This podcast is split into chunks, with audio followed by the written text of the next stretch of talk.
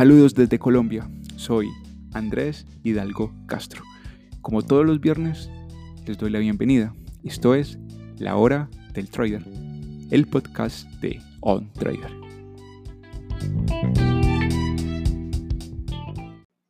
Sigan mis redes sociales, en Twitter me encuentran como OnTrader, en Instagram como OnTrader1, al igual que en Facebook. Y mi página de internet es traderexitoso.com.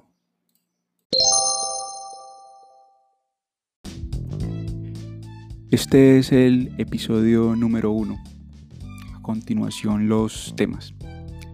¿Por qué este mes es clave para quienes poseemos criptomonedas? El dato de la semana. Bitcoin regresa a los 10 mil dólares. Algo nuevo para aprender. ¿Qué son los altcoins? Y el tema del fin de semana en mi blog. Los espejismos del deseo. Comencemos.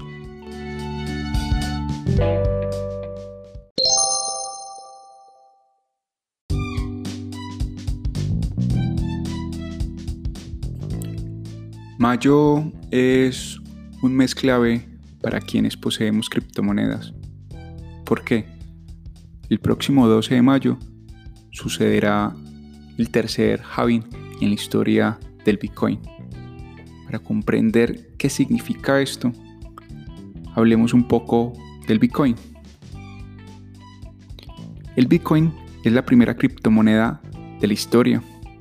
Usa el Internet para enviar dinero directamente de persona a persona sin necesidad del sistema financiero tradicional.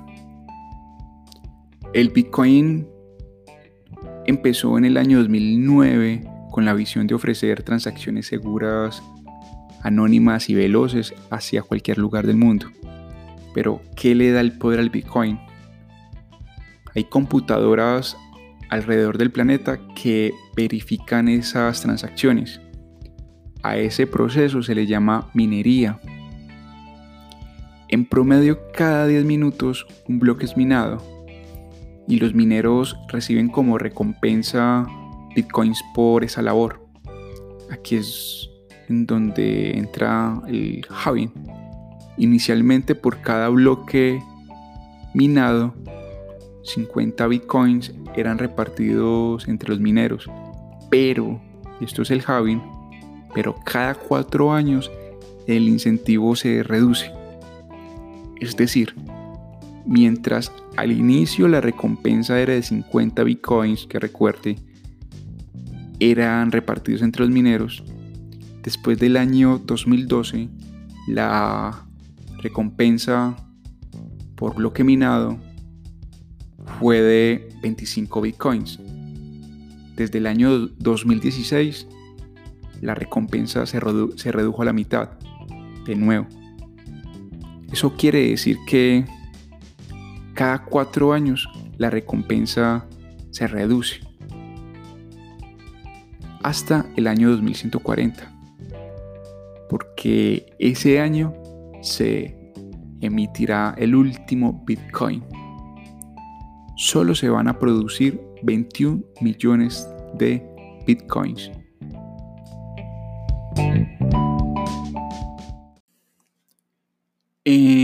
Los 12 meses siguientes al evento del primer halving de la historia, el precio del Bitcoin se disparó 90 veces. Después de julio, creo que fue julio, sí, julio del año 2016, ahí fue el segundo halving,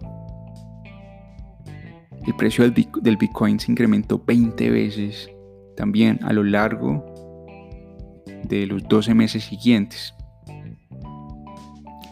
A partir del próximo, mejor dicho, desde el 12 de mayo, hoy es 8 de mayo del año 2020, la recompensa a los mineros se reducirá de 12,5 bitcoins a la mitad. La mitad vendría siendo 6,2 bitcoins por bloque minado.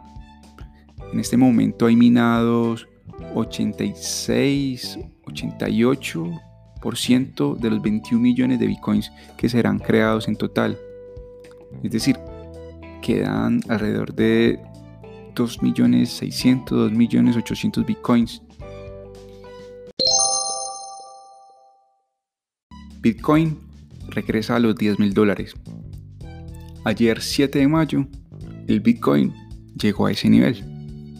Pregunta, ¿se mantendrá arriba o tendremos un rebote de los 10 mil dólares hacia el soporte clave de los 7600?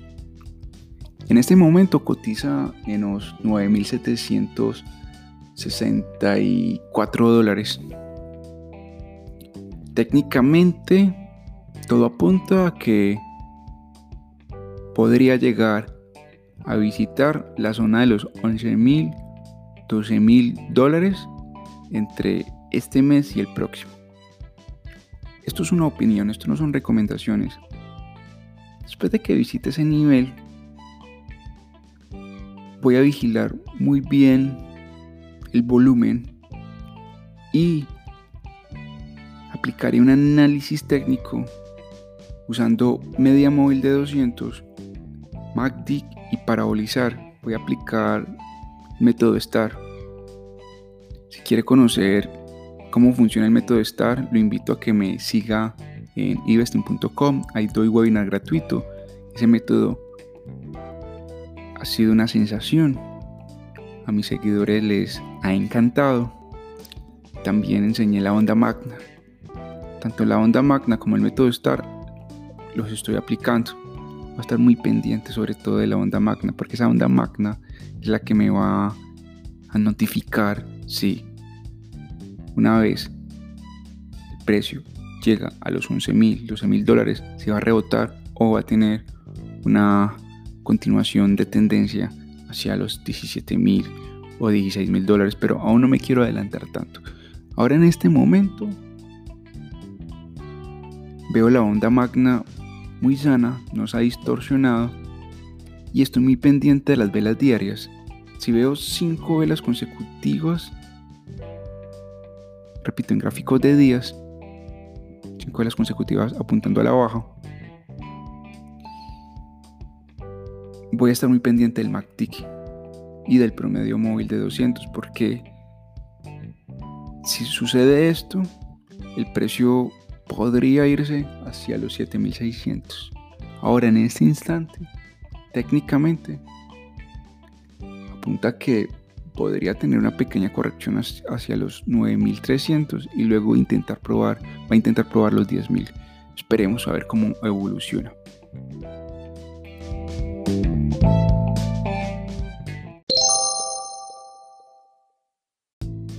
Algo nuevo para aprender ¿Qué son los altcoins? Son criptomonedas alternativas. Aunque el Bitcoin es innovador y muy popular, el nivel que domina el 68% del mercado, tiene algunos problemas especiales. Entonces, los altcoins son criptos que llegan digamos, a competirle al Bitcoin. Por ejemplo, hay altcoin que hacen transacciones mucho más rápidas. Hay otras que son menos volátiles como el Tether. Tether es una criptomoneda respaldada en dólar.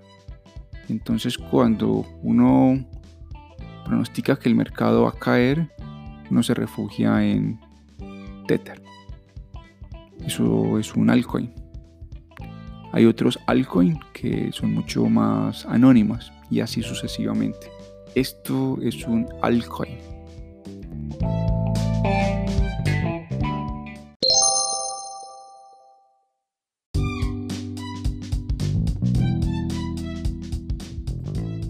Los invito a que ingresen a www.traderexitoso.com, es mi página de internet Ahí van a encontrar mi blog. La página la estamos construyendo, pero pueden ingresar. Hoy es 8 de mayo. Eh, entren a mi blog El tema del fin de semana eh, se titula Los espejismos del deseo. Les voy a comentar un poco sobre este artículo. Ahí lo encuentran en el blog. Por allá los espero. En algún momento hemos idealizado la tendencia con el afán de subestimar una situación amarga. Por ejemplo, cuando operamos y el mercado se nos va en contra. Todos sin excepción hemos cometido el error de solucionar ese impasse sumando más operaciones. La medicina termina siendo peor que la enfermedad. Hace unos nueve años un socio me ofreció gerenciar una cuenta de trading de unos 60 mil dólares aproximadamente. Me comentó que el capital había sufrido un fuerte revés y, vaya sorpresa me, me llevé al ver ese fuerte revés. Tenía un grupo de compras, tenía un grupo de ventas en el euro dólar. Y esas operaciones reportaban una pérdida de 20 mil dólares. O sea, tenía compra y tenía venta al mismo tiempo en el euro dólar abiertas. Y eso estaba como en 18 mil, 21 mil dólares pues decidí no aceptar el trato al intuir que era una situación cuya solución en ese momento desconocía. En ese entonces llevaba tres años estudiando análisis técnico. Más o menos era el año 2011. Pero, ¿qué hubiese hecho de haber tenido la experiencia actual? Pues primero le presentaría un plan de trading y le propondré un periodo de recuperación, pero algo me dice que él habría rechazado de manera tajante la idea. Es precisamente la paradoja del trader no rentable, que entre comillas reduce el riesgo fatigando la estrategia. Los problemas exógenos los origina el precio, que es un problema exógeno. Para mí es un problema que no puedo solucionar bajo el contexto mío como trader es eso. Por ejemplo, que no puedo controlar el rumbo de la tendencia. Es decir, el anhelo de ganar no rige el destino del precio. Entonces, estos desafíos no son eludibles al 100%. Si bien se pueden mitigar, es una realidad que no puedo solucionar se requiere ser un buen analista técnico para tratar este tipo de circunstancias. Y aquí llegan los problemas endógenos, los cuales nacen de la ineficiencia al eludir o mitigar un, problema exógeno. Dicho de otra manera, antes de tirar a la hoguera una estrategia, recuerde que usted fue el gestor. La fuerza del plan de trading está en el, en el eslabón más sensible. O sea, en la ejecución y en la pausa.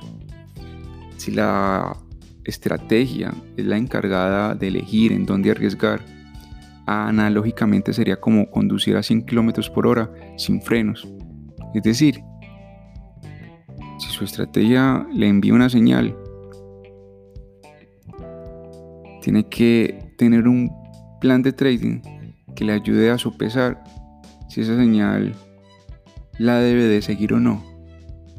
Gran parte del éxito en este negocio reposa en la táctica de salida, en ubicar el tiempo y el espacio para pausar la estrategia y las operaciones.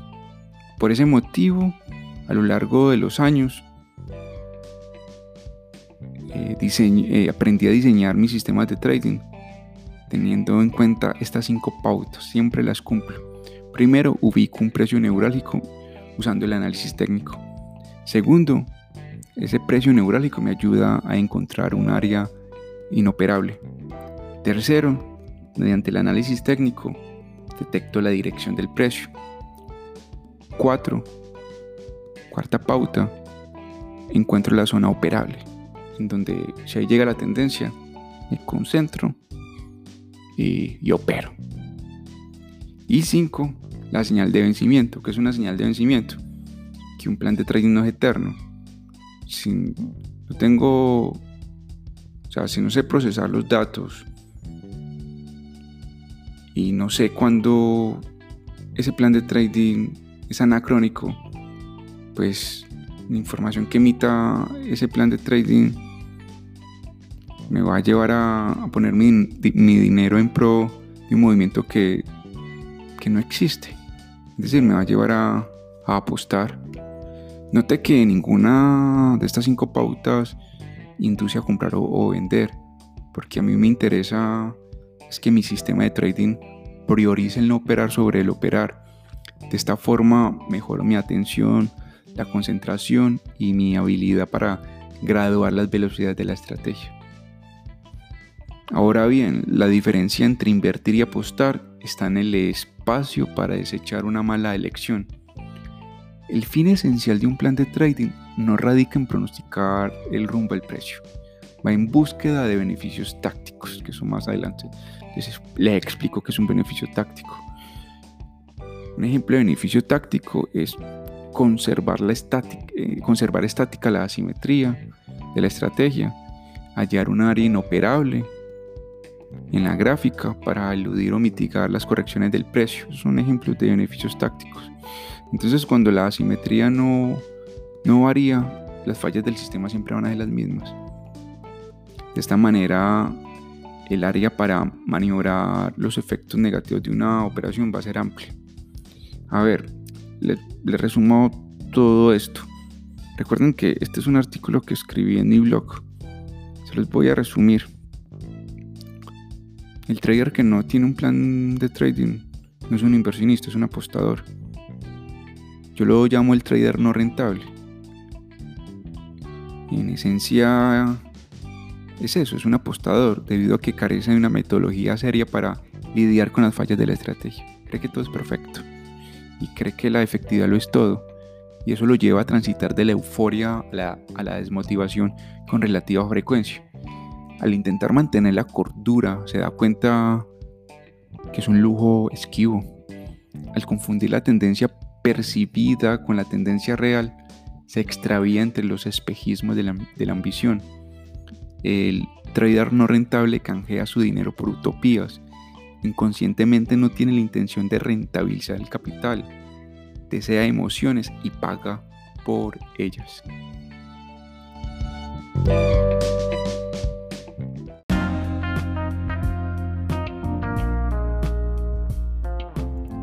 Esto fue todo por hoy. Gracias por la compañía. Recuerden que los viernes y los domingos encuentran en mi blog un nuevo artículo. Allá los espero. Si desean estar informados sobre lo que acontece en el mercado Forex con el Bitcoin y las criptomonedas, los espero en mi próximo episodio. Muchas, muchas gracias. Hasta la próxima.